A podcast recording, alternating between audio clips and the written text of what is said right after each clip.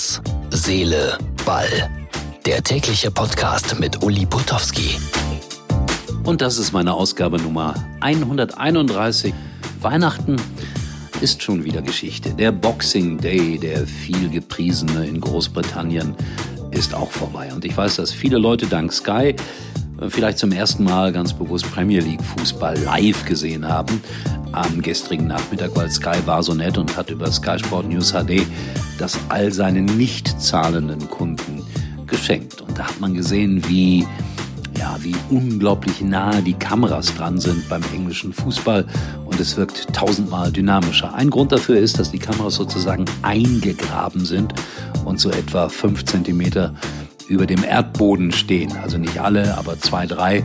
Und da kommt diese unglaubliche Dynamik her.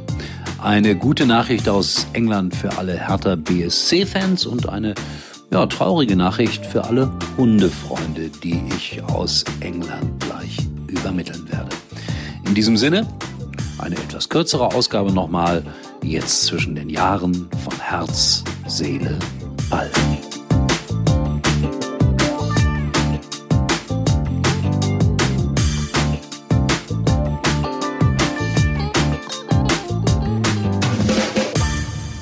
Fangen wir mit einem offensichtlichen Fakt an für die Freunde von Hertha BSC.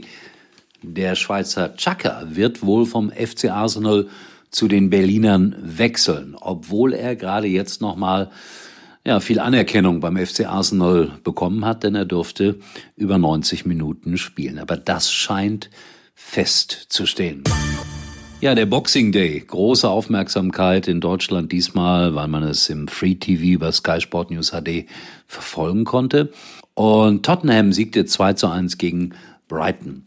Wer die Vorberichterstattung gesehen hat, der hat etwas sehr Menschliches erlebt, nämlich der Trainer von Tottenham, Mourinho, war vor dem Spiel sehr, sehr traurig und er sagte, ja, manchmal gerät Fußball zur Nebensächlichkeit. Warum? Weil sein Yorkshire Terrier gestorben ist. Lea hieß er. Und Mourinho erklärte, der gehörte einfach zur Familie. Aber wir müssen weitermachen. Tja, so ist das im Leben, im Fußball, bei großen Trainern.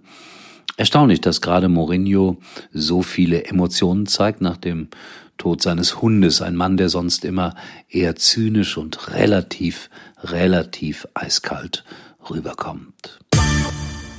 Ja, und dann äh, Ancelotti, Sieger mit Everton 1 zu 0 gegen Burnley.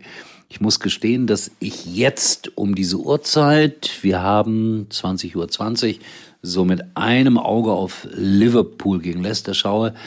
Also das Ergebnis heute nicht drin hier in unserem kleinen Podcast, aber das werden wir dann sicherlich morgen kurz nachholen.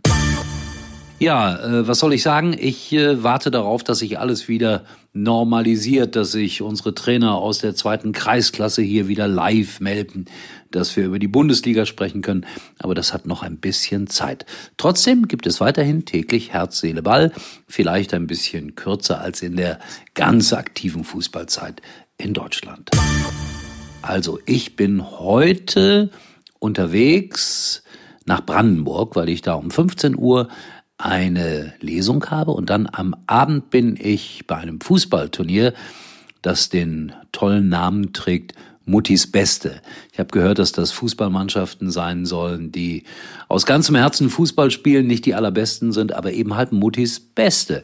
Und darauf freue ich mich, weil das ist genau für mich Fußball als Bewegung. Herz, Seele, Ball. Ja, schaut vorbei auf unserer Internetseite, also Facebook-Seite Herz, Seele, Ball und wir hören uns wieder dann morgen irgendwann mal nach dem Turnier da in Brandenburg. Ich werde euch ein bisschen was erzählen, was ich da erlebt habe. Vielleicht macht es euch Spaß oder interessiert euch. In diesem Sinne, tschüss bis morgen, euer Uli.